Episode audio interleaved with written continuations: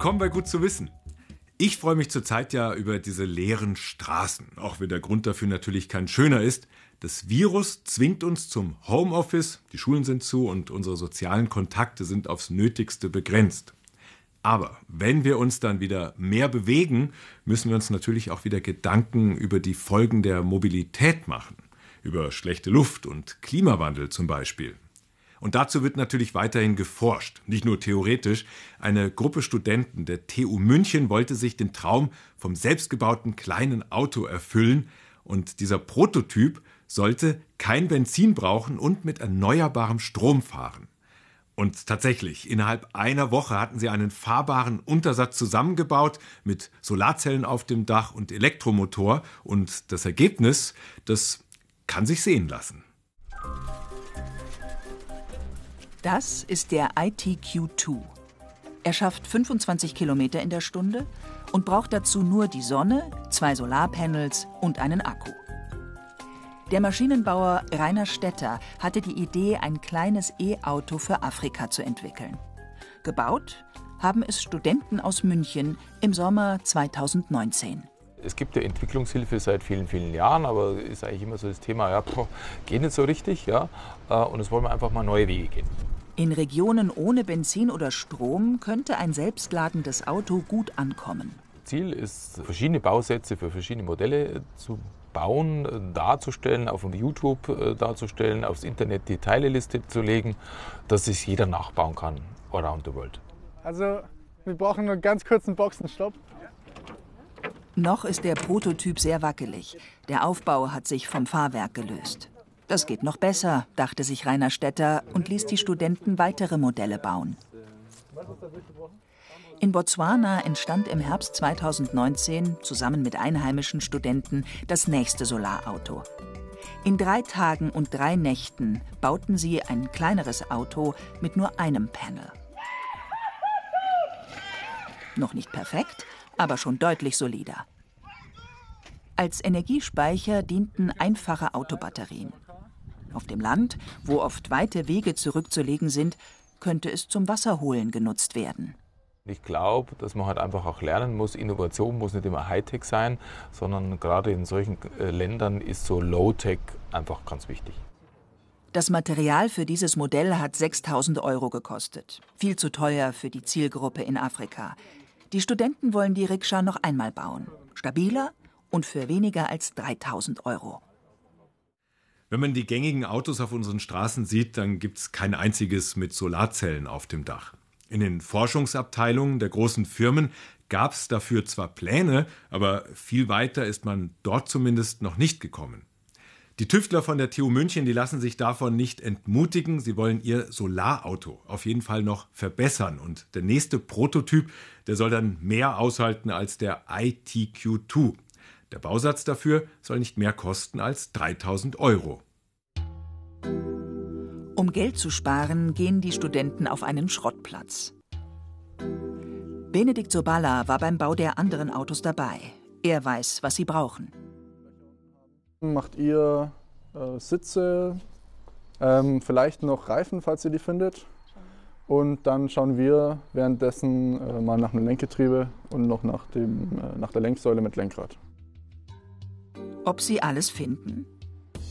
Mehrere tausend Teile lagern hier. Für das richtige Lenkgetriebe müssen die Studenten das Lager durchwühlen. Ein Stück aus einem alten Opel Corsa passt.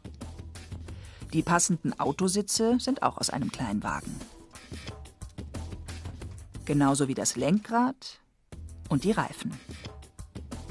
Doch einen Elektromotor oder ein gebrauchtes Solarpanel gibt es nicht. 280 Euro kostet das Material. Sie sparen 600 Euro gegenüber dem Neuwert. Was die Studenten nicht auf dem Schrottplatz finden, bestellen sie im Internet.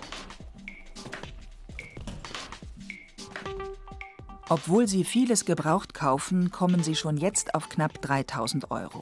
Damit haben sie ihr Budget schon fast ausgereizt. Das Problem ist, äh, Kleinvieh macht auch Mist. Man braucht Kabel, man braucht Schrauben, man braucht letztendlich super, super viele kleine äh, Dinge, an die man im ersten Moment gar nicht denkt. Gleich nach dem Auspacken geht's los. Da die Teile nicht aufeinander abgestimmt sind, muss das Team improvisieren. Benedikt Soballa und Robin Nedella verändern den Bauplan ständig. Es wird wahrscheinlich so ablaufen, dass wir oben ein Solarpanel haben und das zweite hinten auf der Ladefläche, was man dann hochklappen kann, um eben darunter Stauraum zu haben. Robin Nedella ist guter Dinge. Nur eines darf nicht passieren. Dass wir uns jetzt verrechnen bei den Maße und am Schluss fehlt es um ein paar Zentimeter, aber ich glaube, das können wir dann auch irgendwie lösen. Die Tage 1 bis 3 verlaufen reibungslos. Doch dann gibt es ein Problem mit der Hinterachse, die aus einem gebrauchten Quad stammt. Das Ritzel für das Kettenrad passt nicht zum Ritzel auf dem E-Motor. Da das ja irgendwie alles gebrauchte Teile sind, die von irgendwelchen Amateuren vielleicht auch verkauft werden, weiß man nicht ganz genau, was das für Teile sind. Oder die Menschen machen sich jetzt auch nicht die Arbeit, alles perfekt zu dokumentieren. Und dann kauft man das halt erstmal und ähm, man findet dann schon eine Lösung. Ein neues Ersatzteil ist teuer. Rainer Stetter muss noch etwas Geld dazugeben. Mit solchen Projekten will er Studenten Möglichkeiten geben, die er selber im Studium vermisst hat. Gerade jetzt mit Bachelor und Master wird man eigentlich noch mehr verschult als vorher. Äh, Freiheit ist da eigentlich eher nicht so wirklich gegeben. Äh, und einfach irgendwas ausprobieren, was jetzt nicht irgendwie wissenschaftlich oder äh, einen Sinn macht. Oder ich werde immer gefragt, was ist das für ein Business Case? Ja, und ich sage, keiner. Ja, wir wollen einfach lernen. Sobald das Hinterachsenproblem gelöst ist, können die Studenten weiterarbeiten. Dann eine schlechte Nachricht. China kann die bestellten Achsschenkel, also die Verbindungen zwischen der Felge und der Radaufhängung, nicht liefern. Ohne Achsschenkel fährt das Auto am Ende nicht. Und deswegen müssen wir jetzt mal äh, dringend, dringend recherchieren, was man da für Alternativen kaufen kann. Die neuen Achsschenkel sind teuer und kommen erst nach fünf Tagen. Das macht Druck, denn das Team hat die Werkstatt nur für zwei Wochen. Aber dann läuft alles glatt. Nach 15 Tagen und zwei Nachtschichten ist das selbstladende Auto fertig. Ob es fährt? Das Rückwärtsfahren, das geht ein bisschen langsamer als Vorwärtsfahren, ist ein bisschen seltsam, wissen wir nicht genau warum, aber es dreht sich. Ähm, und Bremsen ist auch immer noch spannend. Rainer Stetter darf die Jungfernfahrt machen. Ich glaube, es hält. Ich glaube, es funktioniert. Ob das stimmt? Es fährt. Zwar war es mit knapp 3400 Euro etwas teurer als geplant, doch das Solarauto ist deutlich stabiler als seine erste Version. Und bewältigt sogar eine Steigung.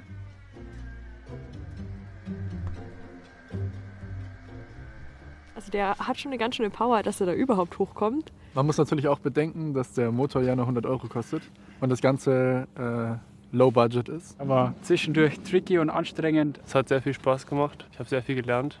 Ja doch, also auf jeden Fall komplett zufrieden. Ziel erreicht. Bis zur Straßenzulassung wäre es aber noch ein weiter Weg. Mit etwas Tüftlertalent und Unternehmergeist könnte man jetzt vielleicht auf die Idee kommen, so ein Elektroauto selbst zu bauen und anzubieten. Und so abwegig ist dieser Gedanke gar nicht. Viele Experten sehen darin ja das Auto der Zukunft. Deswegen versuchen auch in Deutschland einige Start-ups Elektroautos auf den Markt zu bringen. Aber ist das wirklich so einfach? So soll er mal ausschauen, wenn er, wie geplant, Ende 2021 vom Band rollt. Der Sion von Sono Motors. Das Start-up aus München mit den Gründern Laurin Hahn und Jona Christians möchte ein Elektrofahrzeug für umweltbewusste Familien auf den Markt bringen.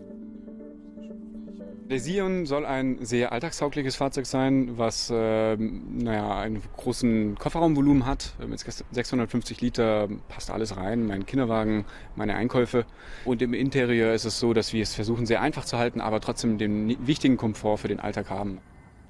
Das Besondere an dem Wagen sind die integrierten Solarzellen. Damit, so das Versprechen des Startups, kann das Auto eine Reichweite von 30 Kilometer pro Tag generieren. Das würde bei den meisten für den Arbeitsweg reichen. Ansonsten liefert ein Akku Strom für 250 Kilometer.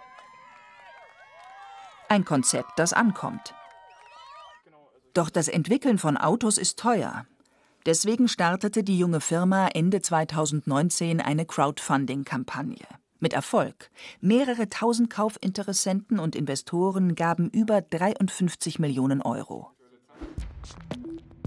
Stefan Reindl ist Professor für Automobilwirtschaft und beobachtet Firmen, die auf dem Automobilmarkt Fuß fassen wollen. Die Idee, wie beim Sion Strom über integrierte Solarzellen zu gewinnen, hält er für charmant, aber nicht wirklich für sinnvoll.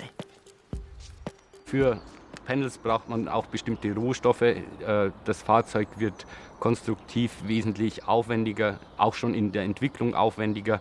Äh, und man muss sich letztendlich fragen, ob eben der, der Nutzen in einem vernünftigen Verhältnis zum Aufwand steht. Aber innovative Mobilitätslösungen können sich durchsetzen. Bestes Beispiel Tesla. Als die Firma 2003 an den Start ging, hatte sie keinerlei Erfahrung im Autobau.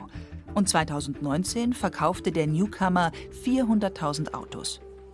Obwohl die Firma von Elon Musk immer noch hoch verschuldet ist, gilt sie inzwischen als Erfolgsgeschichte. Könnten sich E-Auto-Startups auch bei uns durchsetzen? Weil die großen deutschen Autobauer zögerten, entwickelte das Start-up Street Scooter 2010 ein einfaches Lastenauto mit E-Antrieb. Vier Jahre später übernahm die Deutsche Post das Unternehmen. Mit einer Reichweite von 70 Kilometern ist der Laster für kurze Strecken ausgelegt. Doch es gab verschiedene technische Probleme und einige Autos gingen plötzlich in Flammen auf. Um den E-Laster weiterzuentwickeln, suchte die Post lange nach einem Investor. Vergeblich. Deswegen stellt sie die Produktion in diesem Jahr ein. Oft fehlt in Deutschland das nötige Risikokapital, sagt der Autoexperte. Zunächst ist die deutsche und europäische Start-up-Szene kaum mit der US-amerikanischen vergleichbar.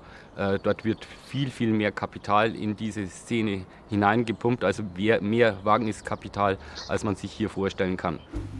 Nächstes Beispiel: der Ego Live aus Aachen. Das Modell wurde genauso wie der Street Scooter von Günter Schuh und der Universität Aachen entwickelt.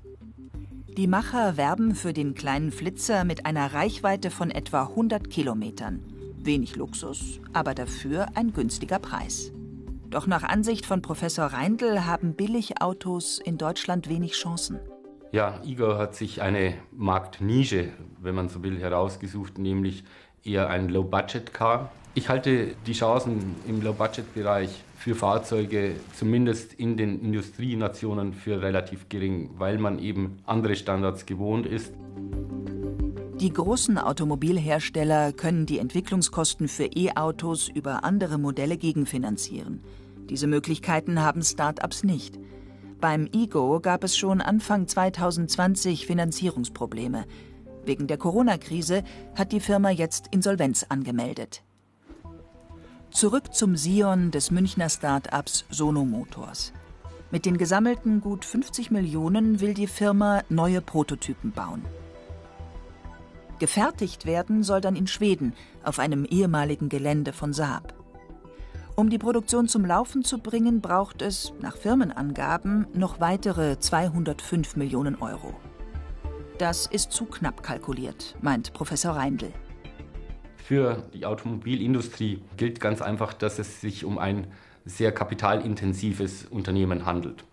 Das heißt, wir bewegen uns im zwei- oder dreistelligen Milliardenbereich, äh, um eben erfolgreich im Markt zu agieren. Wir wollen von dem Münchner Start-up wissen, ob es auf der Suche nach weiteren Investoren vorankommt. Seit Wochen bitten wir um ein Interview doch selbst schriftlich möchte die Firma unsere Fragen nicht beantworten. Ob aus der Idee eines Solarautos wirklich ein Serienfahrzeug wird, erscheint offen. In Zeiten von Corona dürfte es kaum einfacher werden, weitere Investoren zu finden. Corona spielt ja zurzeit überall mit. Startups wie Sono Motors müssen irgendwie damit zurechtkommen und auch große Firmen kämpfen ums Überleben. Und gesellschaftlich stellen sich große Fragen. Hat das Virus Einfluss auf Krieg und Frieden? Und was bedeutet die Pandemie für das weltweite Zusammenleben? Manche bleiben beim Blick nach vorne beharrlich optimistisch, bei anderen werden die Sorgenfalten immer tiefer. Vieles ist unsicher. Etwas überspitzt gesagt schwanken die Prognosen zwischen Apokalypse und einer neuen, besseren und gerechteren Gesellschaft. Irgendwie scheint zurzeit ja alles möglich zu sein. 9 Uhr morgens in der Münchner Innenstadt, Ende April. Normalerweise würden alle Läden gleich öffnen. Stattdessen Ausnahmezustand. Ausgangsbeschränkungen, Abstand halten. Nichts ist wie zuvor. Hätten Sie gedacht, dass sowas jemals Nie passiert? im Leben. Aber der Mensch gewöhnt sich an vieles. Also Es gab so eine Phase, da bin ich jeden Morgen aufgewacht und habe mir gedacht, das kann nicht sein. Das gab es in den letzten drei Generationen nicht. Der Wahnsinn. Krass. Alltag bietet normalerweise Struktur und Halt. Jetzt keine Planbarkeit. Durch eine Gefahr, die nicht greifbar ist, von der man nicht weiß, wie lange sie anhält. Viele haben zu Beginn der Krise erstmal Angst, sagt Zukunftsforscher Matthias Hawks. Er denkt schon einen Schritt weiter. Aber dann in der nächsten Stufe entdecken wir plötzlich, dass daraus auch Freiheiten und Möglichkeiten entstehen. Innere Freiheiten auf der einen Seite, auf der anderen Seite auch die Freiheit zu handeln, solidarisch zu handeln, sich wiederzufinden, mit anderen wiederzufinden. Und dieser seltsame Kriseneffekt ist im Grunde genommen das, was das Zukünftige ausmacht. Also Zukunft entsteht dann, wenn wir in Krisensituationen über uns selbst hinauswachsen und uns dadurch neu erfinden, als Gesellschaft, aber natürlich auch als einzelne Person. Im März ist sein Text Die Welt nach Corona überall in sozialen Netzwerken und Zeitungen zu finden. Wir testen ein paar seiner Hypothesen auf den Straßen Münchens. Wir haben Menschen kennengelernt, die wir sonst nie kennengelernt hätten. Wir haben alte Freunde wieder häufiger kontaktiert. Bindungen verstärkt, die lose und locker geworden waren. definitiv. In den letzten drei, vier Wochen habe ich viele kennengelernt. Supermarkt, Bäcker, hier beim Spazierengehen, beim Sport, also überall. Und man kommt bei so, in solchen Zeiten ja immer ins Gespräch. Also. Also ich finde es total erstaunlich. Äh, Seine 90-jährige Großmutter skypt jetzt. Das wäre nie denkbar gewesen. Wenn man dann öfters auf der Couch sitzt irgendwie und so das Handy durchhört und sich denkt, ach, bei der oder dem habe ich mich ja schon länger nicht mehr gemeldet. Also ich finde, es fördert schon tatsächlich, dass einige Kontakte wieder entweder intensiviert oder wieder aufgelebt werden. So. Hawks prognostiziert eine Verschiebung der Werte vom Materiellen zum Emotionalen, sieht tiefgehende Mitmenschlichkeit trotz Social Distancing. Viele motiviert der Text. Wenn man dann positive Nachrichten hört oder liest, ist es definitiv was, wo man so ein bisschen sich denkt, toll, also dass man sich darauf freut und sich da so ein bisschen auch dran hochzieht. Ich finde es gut, das so zu formulieren. Also da kann man mal wieder ein bisschen weitersehen. Ja, natürlich habe ich mich da gefreut und, und bin total willig, das zu glauben. Also ich hoffe, dass es so wird. Auch an der Uni in München fragen sich Wissenschaftler, was nach Corona kommt. Zum Beispiel Stefan Lessenich, der als Soziologe tagtäglich gesellschaftliche Entwicklungen beobachtet und auch Hawks Thesen kennt. Also ich habe gar nichts gegen positive Zukunftsszenarien. Was ich, glaube ich, ähm, kontraproduktiv finde, sind Positivszenarien, die aus der Luft gegriffen sind und äh, bei denen die eigene Lebenssituation verallgemeinert wird ja, und äh, ausgehend von der doch recht privilegierten Position, die man hat, äh, gedacht wird, naja, so könnten doch auch in Zukunft alle leben. Ja? Ähm, und dann ist äh, wirklich ein großer Ausschnitt von Gesellschaft ausgeblendet und abgeblendet, die, die alltäglich wirklich ums äh, materielle Überleben kämpfen müssen, ja, die kommen dann in solchen Positivszenarien gar nicht mehr vor. Bei Matthias Hawks geht es beispielsweise nicht darum, dass jemand seinen Job verliert. Im Gegenteil. Das Homeoffice wurde für viele zu einer Selbstverständlichkeit, einschließlich des Improvisierens und Zeitjonglierens, das damit verbunden ist. Homeoffice klingt super. Die Freunde von mir, die Homeoffice machen, sind total am Verzweifeln, weil ihre kleinen Kinder nebenbei äh, zu betreuen sind. Ähm, es ist total anstrengend, weil man keinen Rückzug, also es ist ist nicht cool. Äh, Die ersten drei Tage waren grauenvoll, aber dann habe ich mich daran gewöhnt und dann war es irgendwie total super. Man wird kreativer, man, äh, ne, es war eigentlich nicht so schlimm, wie ich es mir vorgestellt hätte. Also. Klar hat das in irgendeiner Art und Weise ähm, zuerst wehgetan, aber grundsätzlich ist das viel, viel leichter gegangen, als plötzlich Not am Mann war. Außerdem schreibt Hawks, Wir werden uns wundern, wie weit die Ökonomie schrumpfen konnte, ohne dass so etwas wie Zusammenbruch tatsächlich passierte, der vorher bei jeder noch so kleinen Steuererhöhung und jedem staatlichen Eingriff beschworen wurde. Weiß ich nicht. Also fällt mir auch gerade schwer. Corona bringt uns zum Nachdenken darüber. Das würde ich mir wünschen, dass vielleicht tatsächlich ein Umdenken, was die Absolutheit des Wachstumsgedankens ein bisschen in Frage stellt, äh, stattfindet. Dass man sich traut, weniger zu wachsen und nachhaltiger zu denken. Wie wird sich das Wirtschaftssystem durch Corona verändern? Soziologen haben sich schon immer mit Krisen beschäftigt. Lessenichs Prognose für eine Welt nach Corona basiert deshalb auf der Erfahrung aus vergangenen Krisen. Die jüngeren Krisen, Finanzmarkt, äh, Geflüchteten, äh, Klima, jetzt äh, Covid-19-Krise, das sind alles Ausdrucksweisen unserer Wirtschaftsweise. Also sozusagen der kapitalistischen Ökonomie und wie sie funktioniert und dass sie auf eine bestimmte Weise funktionieren muss. Lessenich vermutet, dass die Gesellschaft in alte Muster zurückfallen wird nach der Krise. Er plädiert dafür, den Blickwinkel zumindest für den Moment zu erweitern und aus der eigenen Blase hinauszudenken. Ich meine, wir sehen jetzt, wie, wie stark unsere Freiheiten eingeschränkt werden. Äh, und wir könnten übrigens auch mal darüber nachdenken, dass diese eingeschränkten Freiheitsräume, äh, unter denen wir jetzt leiden, ja, und Regierende bei uns entschuldigen sich jetzt für die extremen Entbehrungen, die wir äh, zu schultern haben, was ja auch richtig ist. Aber solche Entbehrungen sind für viele, viele Menschen auf der Welt Peanuts. Ja? Die hätten gerne solche Entbehrungen, die haben ganz andere zu schultern. Trotz des monatelangen Ausnahmezustands glaubt der Wissenschaftler nicht an eine große gesellschaftliche Veränderung nach der Krise. Auch wenn sich viele Menschen gerade sehr nach positiver Veränderung sehnen und gerne positiv in die Zukunft blicken würden. Wie unsere Welt nach Corona aussehen könnte, das hängt natürlich auch ganz davon ab, wie schnell die Wissenschaftlerinnen und Wissenschaftler einen Impfstoff oder eine Therapie entwickeln. Noch gibt es keine Behandlung für Covid-19-Kranke, aber immerhin einen Hoffnungsschimmer. Hier, Blutplasma, und zwar von Menschen, die die Erkrankung bereits überstanden haben. Werfen wir mal einen genauen Blick aufs Blut. Das besteht aus einem festen Anteil, hier rot mit den roten Blutkörperchen, und einem flüssigen Bestandteil, nämlich dem Blutplasma.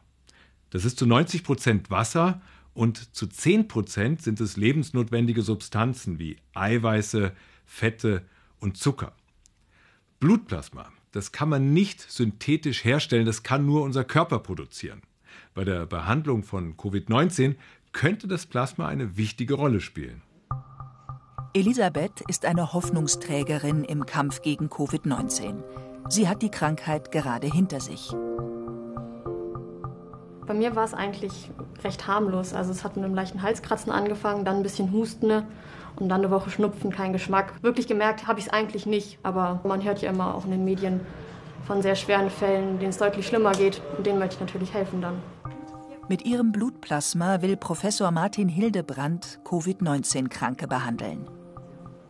Normalerweise darf man bei der Plasmaspende 850 Milliliter spenden. Wir machen aber nur 660, weil wir einfach Leute, die jetzt vielleicht nicht so gut durchgekommen sind, jetzt nicht strapazieren wollen in ihrer Spendebereitschaft. Es gibt noch nicht viele potenzielle Blutplasmaspender, also Menschen, die Covid-19 hatten und seit mindestens 14 Tagen wieder gesund sind, wie Elisabeth. Aber immer mehr schwerkranke Covid-19-Patienten brauchen dringend Hilfe. Die Ärzte stehen unter Druck. Was wir hier machen, ist jetzt ein Notfallplan in einer Situation, wo wir letztlich noch nicht wissen, wohin die Reise mit Coronavirus geht und auch keine richtig gute Therapie zur Hand haben. Und dafür sammeln wir jetzt Plasma von Patienten, die die Erkrankung durchgemacht haben und hoffen damit auch jetzt den auf der Intensivstation bei uns im Haus und in anderen Häusern liegenden Patienten helfen zu können. Das Blutplasma Genesener wird schon seit über 100 Jahren gegen viele Viruserkrankungen verwendet. Sogar beim Ebola-Ausbruch 2014 in Westafrika konnten die Ärzte damit einige Kranke retten. Elisabeths Blut läuft nun in eine Maschine. Es enthält spezielle Antikörper gegen den Erreger SARS-CoV-2. Sie verliert damit, zumindest vorübergehend, einen Teil ihrer Immunabwehr. Ich habe da keine Bedenken. Ich habe ja noch die B-Gedächtniszellen, die weiter Antikörper nachproduzieren können. Und dementsprechend sollte der Verlust dann nicht allzu groß sein.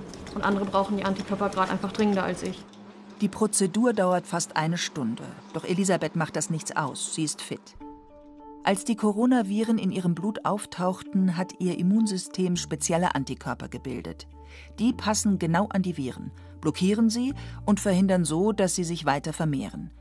Die Antikörper werden mit dem Blutplasma gesammelt und schwerkranken Covid-19-Patienten verabreicht, in der Hoffnung, dass sie es so schaffen, gesund zu werden. Bevor das sogenannte Rekonvaleszentenserum eingesetzt werden kann, geht es ins Labor. Hier wird sichergestellt, dass es keine anderen Krankheitserreger enthält, wie Herpes, Syphilis, Hepatitis oder HIV. Trotzdem bleibt ein Risiko, denn es handelt sich um eine ganz neue Therapie, die noch nicht klinisch getestet ist. Ganz harmlos ist es sicher nicht. Es ist eine Frage der Nutzen-Risiko-Abwägung. Natürlich spielt hier ein Moment der Verzweiflung mit rein. Wenn Sie nichts Besseres haben, dann äh, kratzen Sie die Bordmittel zusammen. Und in der Situation sind wir so ein bisschen. Die Verzweiflung kommt ja von Patienten, die zwei, drei Wochen lang an der Beatmung sind, an der ECMO, also an dem Blut äh, aufsättigen mit Sauerstoff über eine Maschine. Das sind keine schönen Situationen und die sind hochgefährlich. Und wenn Patienten dann offenbar früher durch die Gabe von Plasma von den Maschinen geholt werden können, ist es äh, den Aufwand wert. Bei Elisabeth gibt es ein kleines Problem. Ihr Blut strömt nicht so schnell wie bei anderen. Sie bekommt ein Wärmekissen unter den Arm, damit es leichter läuft. Elisabeth muss kräftig mitpumpen fast eine Stunde lang. Aber sie trägt es mit Fassung. Also man merkt die Einstichstelle, so ein kleiner Peak, so ein bisschen leicht unangenehmes Drücken, wie beim Blutabnehmen eigentlich. Ansonsten spürt man da jetzt noch nicht so viel. Das gelbe Plasma mit den Antikörpern wird direkt von den roten Blutkörperchen getrennt. Die bekommt Elisabeth sofort wieder zurück, daher ist die Blutplasmaspende gut verträglich. Das prinzipielle Verfahren ist erprobt. Doch für Covid-19 fehlt die Zulassung. Laut Gesetz darf die Therapie dann nur in Katastrophenfällen, so wie im Moment, angewendet werden. Wir bekommen Rückmeldungen, dass das funktioniert, bis einfach bessere Medikamente, die dann den herkömmlichen Weg der Prüfung und Zulassung dann auch gegangen sind, dann verwendet werden können. Wir wissen, es ist nicht perfekt, aber wir wissen, es ist jetzt verfügbar in Ermangelung anderer Optionen. Klinische Studien, die beweisen, dass die Plasmatherapie bei Covid-19 wirkt, fehlen. In Deutschland starten sie erst jetzt. Und wir hoffen sehr darauf, dass eine Studie Ergebnisse bringt, die den Einsatz des Plasmas rechtfertigt oder uns eben zeigt, ihr müsst euch was anderes einfallen lassen. Aber nur mit dem Prinzip Hoffnung zu fahren alleine ist kein guter, dauerhafter Zustand. Nach einer Stunde ist Elisabeth endlich fertig. Über 600 Milliliter Plasma hat sie abgegeben. Genug für drei schwerkranke Covid-19-Patienten. Mir geht es total gut. Ich habe keine Nebeneffekte oder sonst irgendwas und spüre nichts. Und wenn ich nochmal spenden darf, dann würde ich es auf jeden Fall machen. Schon am nächsten Tag hat die erste schwerkranke Covid-19-Patientin Elisabeths Blutplasma mit ihren Antikörpern erhalten.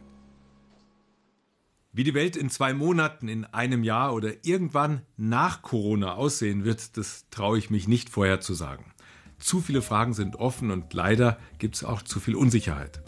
Was aber sicher ist, nächste Woche gibt es wieder eine Folge von Gut zu wissen und ich freue mich darüber, wenn Sie wieder dabei sind. Also, einen schönen Abend noch.